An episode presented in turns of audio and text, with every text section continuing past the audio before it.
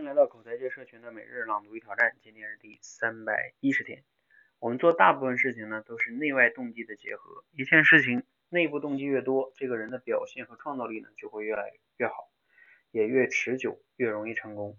这就是为什么呢？你越是把过程本身当成奖励，表现就越好。反过来呢，越是追求结果，越是给自己设定了一定要成功的框框，就会死得更惨。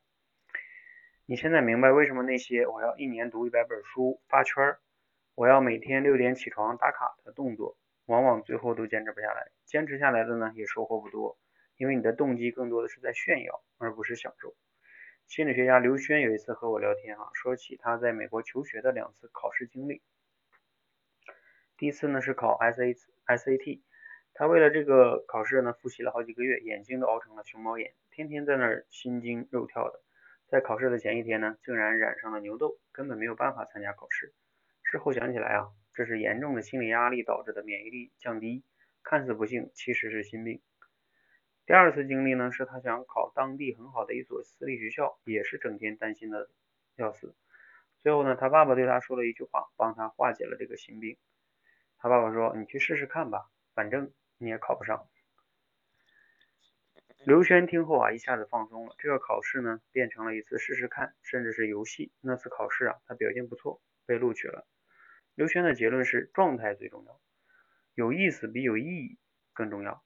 说的是内在动机啊，指指针比外在的动机更灵敏，也更指向成功。好，来自于古典老师的拆掉思维的墙哈。那读了今天内容呢，你有哪些感想？嗯，这个这一个是过程，一个是结果哈，确实是这样的，就是有时候人太在乎这个结果了，就会特别紧张啊，因为你总是想着，哎呀，万一结果不好了，怎么怎么办？越想这个结果，过程就紧张，紧张就很难把过程做好。反而如果放松下来呢，确实会更好。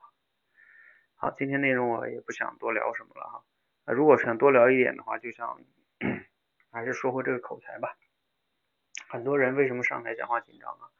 就是太在乎这个结果了，总是在那想，哎，我万一讲不好了，多丢人呀，别人会怎么看我呀？哎，就是想这个，你越想这个就越紧张，越紧张就就脑子空白就讲不好。如果你你放松一些，不想那个结果，就把自己想的都把它表达出来，哪怕中间有点卡顿，卡顿了我就继续说，你就反而放松下来，你可能就不紧张，然后结果呢就会好很多。哎，其实它是同样的原理哈。好，嗯，欢迎大家和我们一起每日朗读与挑战，持续的输入、思考、输出，口才会更好。